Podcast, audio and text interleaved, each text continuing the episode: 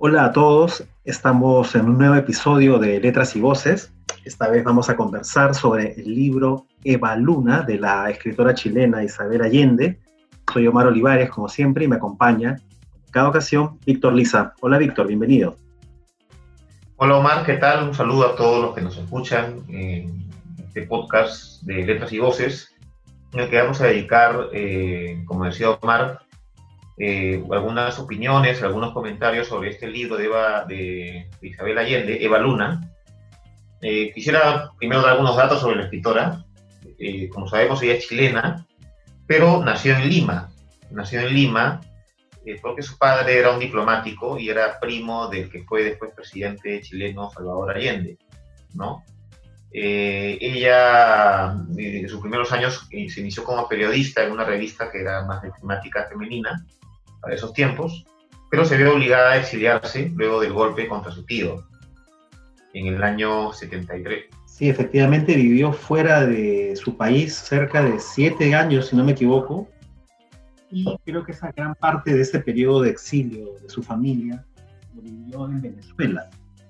¿no? Entonces, este es un dato en realidad importante, ¿no? porque cuando uno lee, si bien la novela más conocida o laureada de Isabel Allende, que tiene más reflexión sobre lo que ocurre en su país, es La Casa de los Espíritus, también en Eva Luna, de este libro del que estamos conversando en este episodio de Letras y Voces, sucede en un país que está gobernado por un dictador, pero que la descripción de este país, de estos, estos hechos, de este ambiente en el que sucede Baluna, no es Chile, ¿no?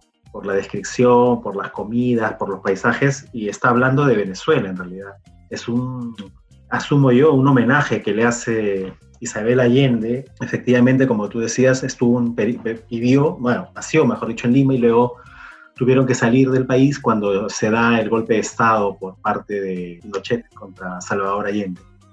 Bueno, no sé qué, cuáles son tus primeras impresiones, de repente comentar sobre, sobre, este, sobre esta novela, Eva Luna. Sí, Eva Luna fue una novela que también tuvo éxito en su momento, eh, de ventas sobre todo, como lo fue La Casa de los Espíritus en el año 1982, ¿no?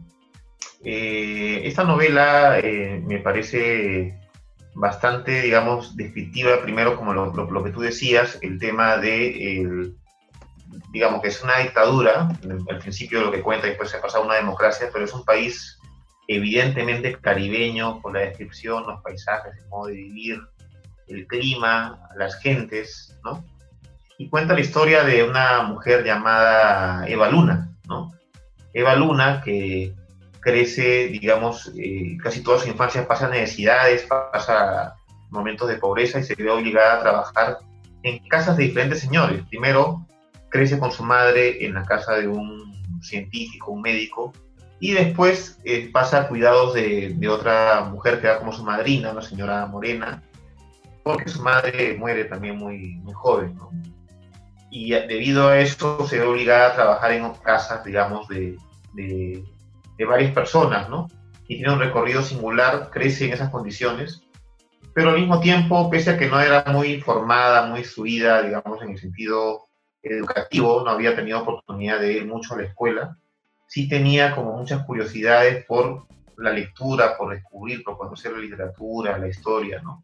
Y que después descubriría en una vocación que es de contar historias. De repente por ahí la, autora intenta retratarse un poco eh, en cuanto a su vocación, ¿no? Y cuenta un poco cómo Eva Luna, en medio, digamos, de todas las situaciones adversas que va pasando, como, primero como niña, después como adolescente, señorita, tiene que irse abriendo paso.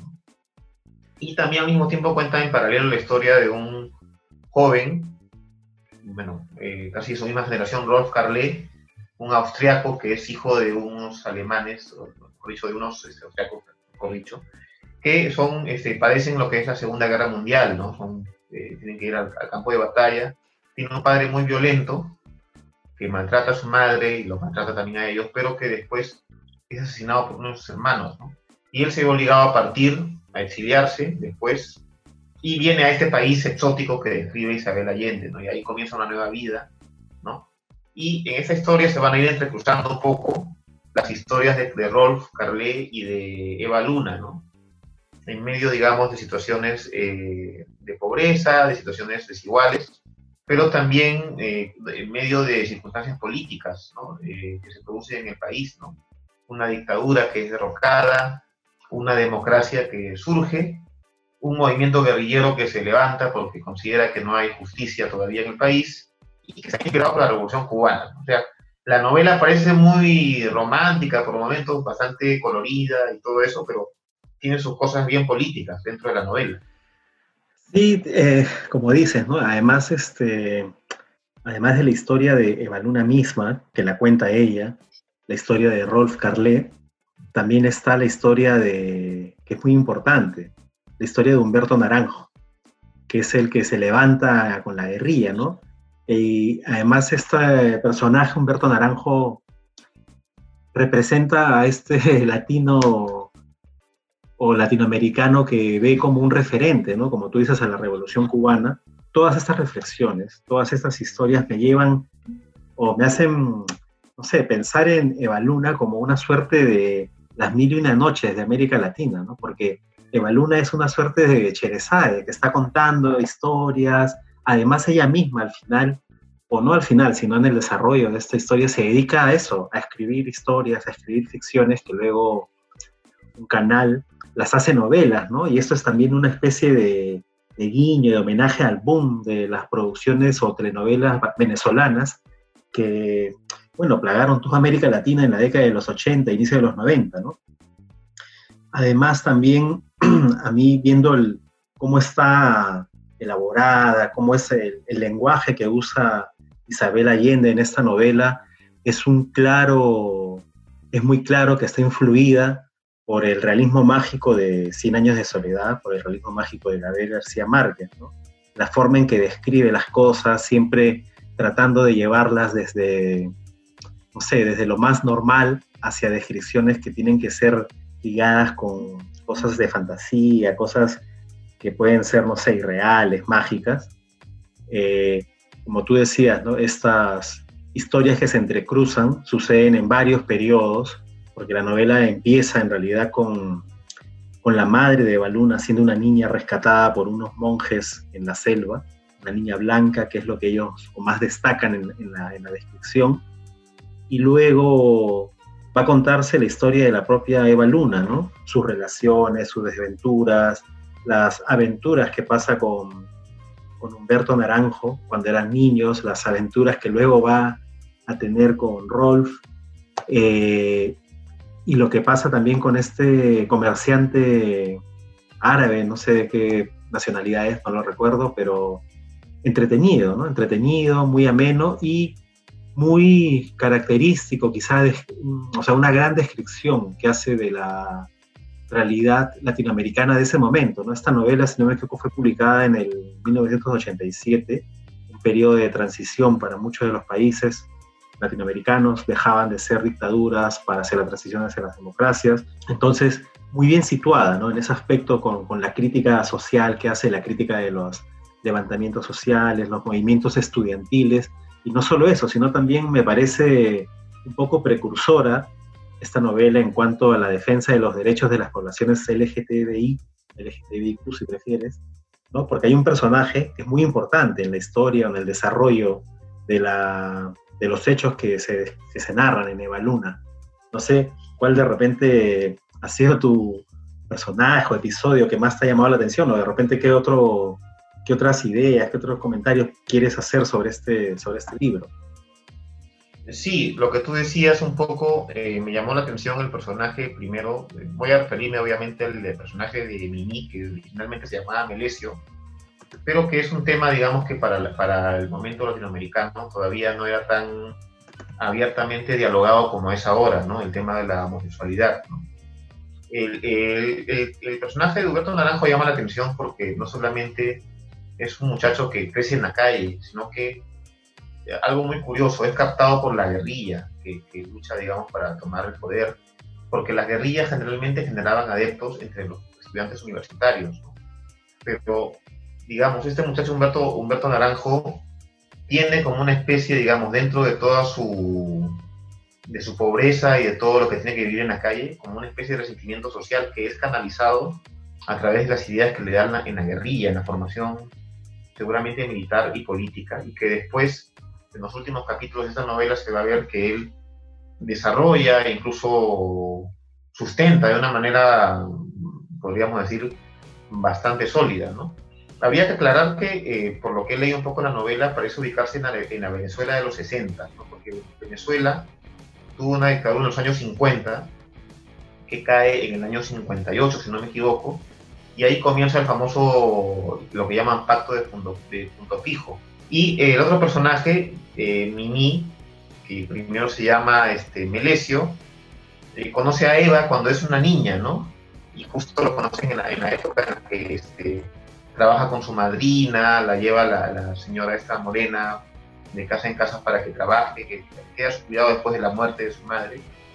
Y que primero eh, Eva Luna conoce como Melesio, pero que ya veía sus, sus tendencias o su orientación sexual, ¿no? Después, cuando ya crece eh, Eva Luna y se va a la ciudad, de pronto quien la acoge es eh, Mimi, que antes se llamaba Melissa, ya transformada ¿no? en, una mujer, ¿no? Y que también está vinculada al tema, digamos, de la, de la televisión, de la farándula, de las telenovelas, y ayuda a Eva a por lo menos materializar su sueño de contar historias escribiendo para telenovelas, y ahí lo que tú dices, ¿no? Hay como una especie de homenaje, ya se está leyendo esta, digamos, industria que surgió en Venezuela de la telenovela, que, como tú dices, estuvo de moda en esa época, hasta los años 90, si no me equivoco, no había, además de las conocidas, famosas telenovelas mexicanas, brasileñas, en esa época también había, recuerdo, muchas telenovelas venezolanas, que después ya, bueno, no, ya no se han visto más, por lo menos en América Latina. Pero sí, esos personajes, digamos, del de Mimi, eh, se habla mucho del tema de la, del travestismo, ¿no? de la homosexualidad, y también el, el personaje, digamos, de Humberto Naranjo, que además le da un, cariz bastante político a la novela que al principio no parece tener, ¿no? Que parece ser una historia de realismo mágico, pero de donde se mete bastante política, sobre todo en los últimos capítulos, ¿no? Cómo va avanzando con las operaciones para, digamos, hacer un golpe de Estado, de toda la cosa. Claro, tiene que coincidir un poco la narración para la periodicidad de los 60 porque Rolf Carlé nace en plena Segunda Guerra Mundial, ¿no? A pesar de que en el libro, si no me equivoco, dice que él le lleva cerca de 10 años, si no me equivoco, mayor que Baluna, ¿no? Sí. Entonces, porque cuando la conoce, Baluna, si no me equivoco, debe tener unos 17, 18 años en la novela.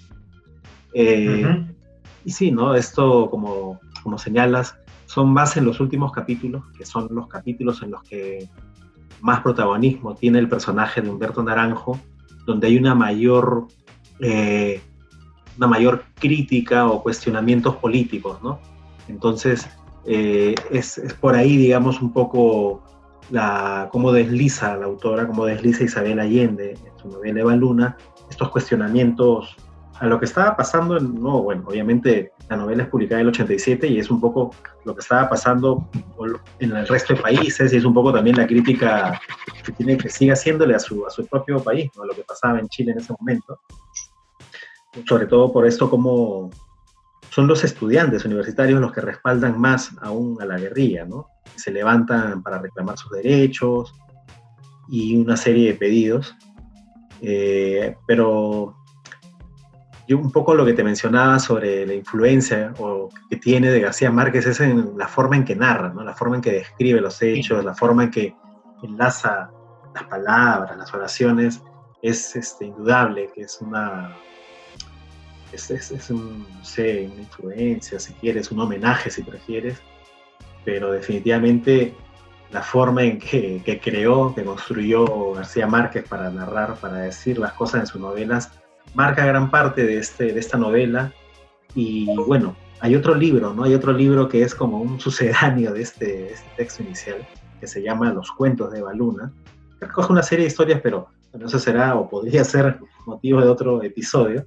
¿no? Vamos a, estamos en este momento conversando de Eva Luna, de Isabel Allende.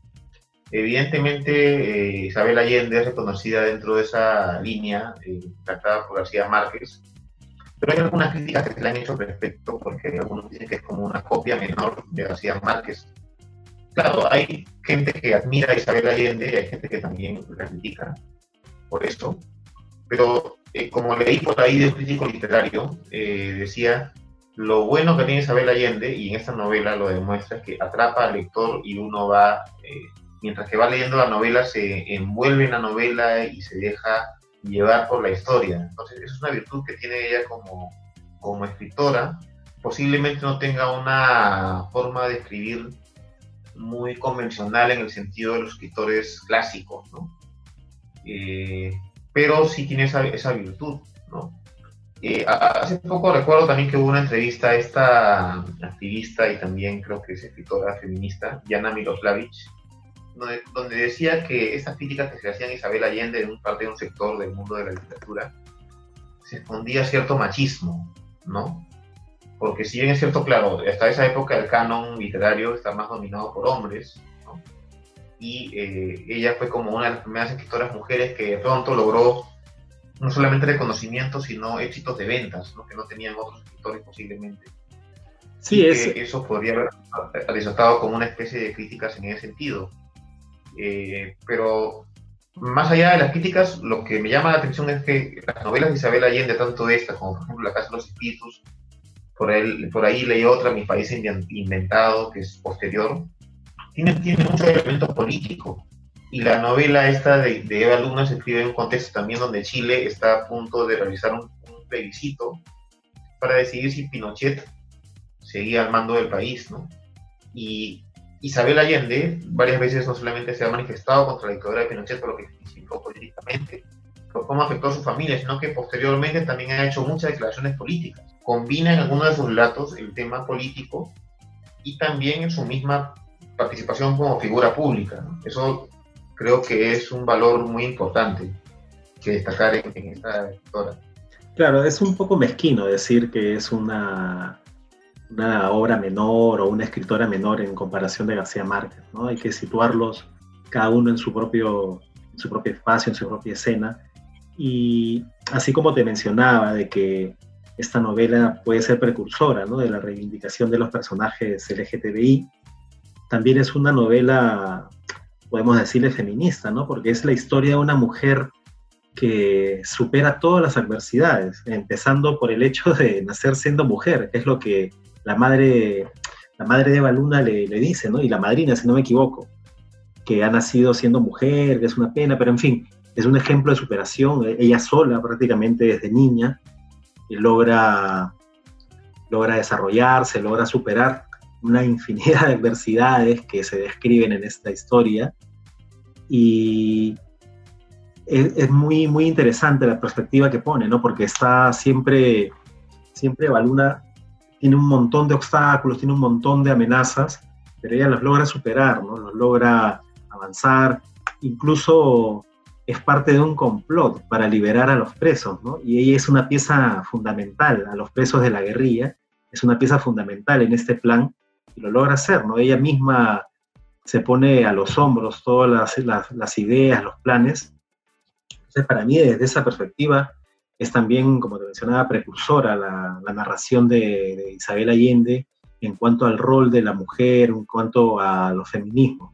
Efectivamente, eh, reivindica el tema de la mujer, eh, de cómo surge desde abajo y cómo, eh, pese a las dificultades que va teniendo, como no solamente como niña y adolescente huérfana, ¿no? Percibe muchos apoyos, pese a todo, protecciones, y también enfrenta varias dificultades, prejuicios, pero finalmente logra sus objetivos. Entonces es como un homenaje que hace Isabel Allende a las mujeres pobres, de condición humilde, que a veces tienen muchas más dificultades para salir adelante, ¿no? el tema de la homosexualidad también eh, en este personaje de Mimi, encargado, encarnado en Mimi, eh, y también el tema político, ¿no? Obviamente se da a entender que Isabel Allende pues, aparentemente no cree mucho en el tema revolucionario porque no, la guerrilla no triunfa, ¿no? No, no derroca al gobierno, ¿no? Sí hay un derrocamiento y más bien en el derrocamiento de la dictadura hace una afirmación de la democracia, ¿no? Como valor, como la democracia, digamos, de partidos, con todos sus defectos, con todas sus virtudes, pero la democracia, al fin y al cabo, como un sistema, no sé si el mejor, pero como el, digamos, el más adecuado ¿no? para una sociedad en la que, en la que la escritora cree. ¿no? El que tiene más libertades para los que viven en ese, en ese sistema, ¿no? No el perfecto ni el mejor, pero el que le da más libertades a sus ciudadanos. Sí, es un poco también el mensaje que ella refleja en esta novela, ¿no? Además, en parte de su, de su obra en general, es un poco lo que va, lo que va a querer transmitir, ¿no? Eh, lo puedes encontrar en otra de sus narraciones, pero me, me, gustó, me gustó bastante releer esta novela, no la leía, la verdad que hace creo que 20 años, por lo menos, o si no es más.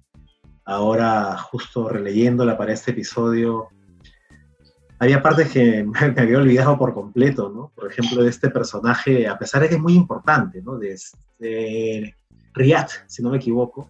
Riyad Jalabi. Riyad Jalabi, ¿no? Con quien tiene una suerte de amor platónico y un romance de una noche, ¿no? Por todas las circunstancias que se dan, ¿no? O sea, Riyad acoge a Isabel, a Isabel, digo, a Evaluna cuando Evaluna es una niña, se la encuentra en la calle prácticamente desamparada, luego de que se separa Evaluna de Humberto, del niño Humberto, o el joven en ese caso, y la lleva a vivir con ella como, como su hija, ¿no? Porque Gia, este Raid estaba casado, pero no podía tener hijos, con su esposa no podían tener hijos y la asumen a ella como, como su hija, como la hija que no pudieron tener, hasta que se le da una serie de, no sé, de, problemas que le pasan, que problemas que, que hace que tenga que abandonar a, a este personaje y lo tenga que dejar, pero estaba enamorada de él, y él también estaba enamorado de, de.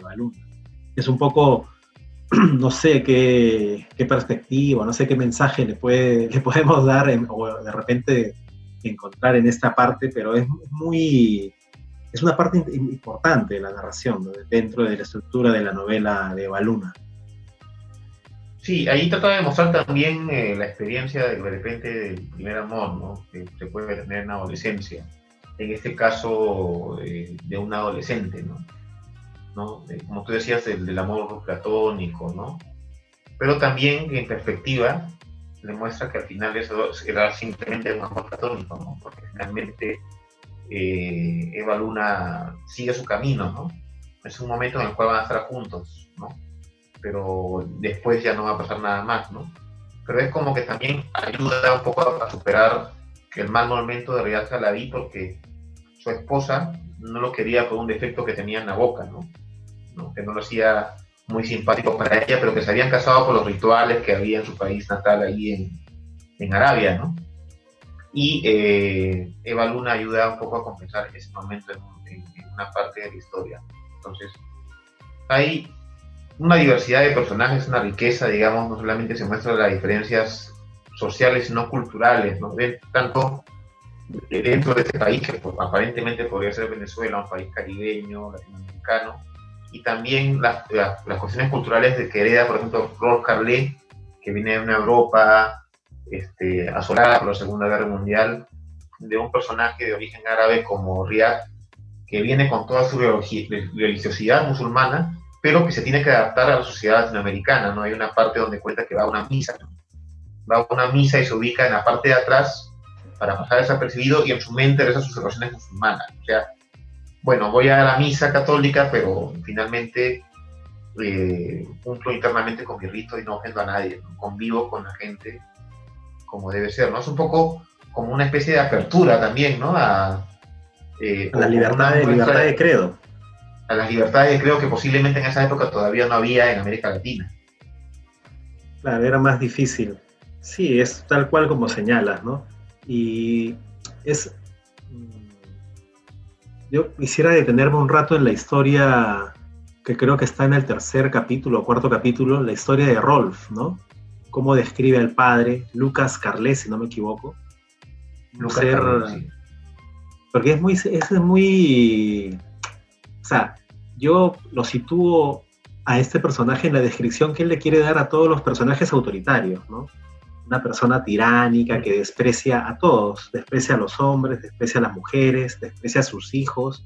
Para él no, no les tiene ninguna muestra de afecto, además lo describe un poco como un pervertido sexual también a, a este señor, que la familia de este señor, de, de Lucas, Lucas, Lucas Carlet, se alegra cuando ese señor se va a la guerra, ¿no? Y en secreto, en silencio, están esperando que muera, que sea muerto en la, en la guerra, sin embargo, para pesar de ellos, regresa un día a casa y cambia la vida por completo para esa familia, ¿no? Hasta el día en que, hasta el día en que muere, aparece colgado en un árbol y no se sabe si se suicidó o si fueron sus estudiantes, porque era un profesor también que eh, muy, muy abusivo, ¿no?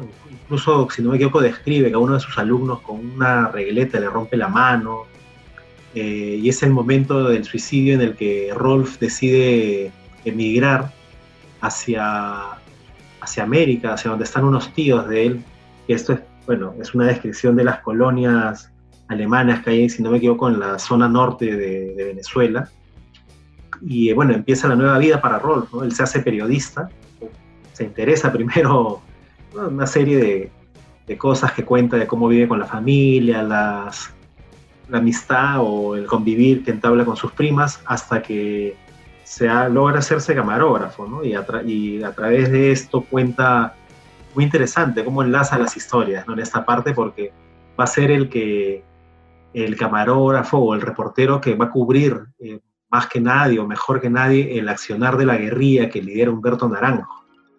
Entonces ahí ya vamos empezando quizá un poco a que se van a encontrar, se van a llegar a conocer Eva Luna con, con Rolf, es lo que sucede hacia el final de esta novela. Sí, eh, la historia de Rolf Carley y de su padre también es una historia de crítica al autoritarismo, de la forma, digamos, abusiva que se comportaba el padre con su esposa, con sus hijos, con sus alumnos y cómo termina eh, el autoritarismo que además combina con, con lo que decía antes, ¿no? la crítica a la, dictadura. Creo que ahí hay un elemento importante también a destacar, además de lo que hemos señalado antes.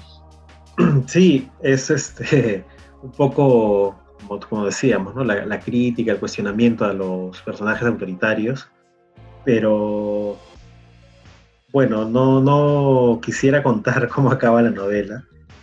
No, mejor no. Eh, acaba en buenos términos para Eva Luna, ¿no? Se va a dedicar a, hacer lo que más le gusta dentro de lo que se puede contar, ¿no? Dentro, mejor dicho, de lo que se encuentra en la novela, que es a contar historias. Y sus historias son adaptadas para hacer novelas de un canal, de un canal en este país que, que se describe. Y nada, como, como te decía hace unos minutos, me gustó, me gustó bastante la, historia, la narración que hace, la forma, me gusta el lenguaje también, como te decía, eh, influida bastante por, por Gabriel García Márquez, que es también un, poco el signo de los escritores de ese periodo, ¿no? Muchos de ellos siguieron este camino que inicia Gabriel García Márquez con el realismo mágico, hasta, bueno, hasta bastantes años después. Igual hay otra escritora en la que se nota aún más, si no me equivoco, este sello, que es eh, Laura Esquivel, como agua para chocolate. Es sin duda, sigue el mismo camino en cuanto a la forma en que narran las cosas, ¿no? Pero bueno, yo no quiero extenderme más. No sé si qué comentario quieras cerrar para concluir este episodio de Letras y Voces en el que estamos hablando de Eva Luna, escrito por Isabel Allende.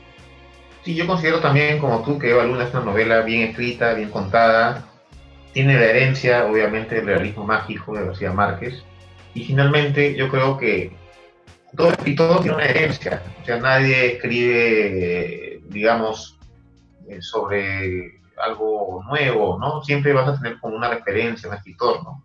Vargas Llosa tenía como referencia a Flaubert y toda la cosa, eh, y así, ¿no? Cada, cada escritor tiene, no, no, es que te un estilo original, posiblemente con el tiempo encuentre una propia voz. Yo creo que Isabel Allende con el tiempo también ha logrado una voz propia, ¿no? Y en esta novela, por más que se inscriba dentro de la tradición del realismo mágico, tiene una voz propia de ella. Entonces, me parece importante tener que rescatar, digamos, esta, esta obra. ¿no? Sí, sin duda tiene su propia voz. Además, tiene su propia temática, ¿no? Más allá de la temática de los dictadores, de los guerrilleros, tiene la temática de la reivindicación y superación de la mujer, ¿no? Además, me acuerdo ahorita, bueno, no quiero extenderme, Me acuerdo también, la mamá de Baluna es una mujer también sola, que luego la envían de, un paraje de la selva, donde vive con unas curas, a la ciudad, y allí igual logra salir adelante, ¿no? Tiene su hija, de una forma, concebida de una forma muy peculiar también, con un personaje bastante más peculiar en los hechos en los que sucede, digamos, el acercamiento de la madre con este personaje. Pero sí, como dices, todos los escritores seguro tienen sus las lecturas, las lecturas te influyen, admiras a alguien, es un camino hasta descubrir tu voz. Y ella tiene un cambio ¿no? de tono en sus siguientes eh, narraciones, por ejemplo, bueno, eh, no sé, me acuerdo ahorita de Paula, que es una historia totalmente diferente, distinta en cuanto a, al contenido, a la temática. Y igual quizá hay una novela para mí que es, rompe con toda la continuidad de su obra, que es una novela, eh, si no yo con la marca del zorro, creo que se llama. Una novela histórica sobre este personaje, ella como que lo quiere, no reinventar, pero sí un poco hacer su contribución a esa historia, esa leyenda, ¿no? Bueno, nada, para mí hasta este, hasta este punto, les agradezco por, por seguir escuchándonos en un nuevo episodio de Letras y Voces. Me despido hasta una nueva edición. Hasta una nueva edición, ya nos estamos viendo. Muchas gracias y nos encontramos en otra ocasión.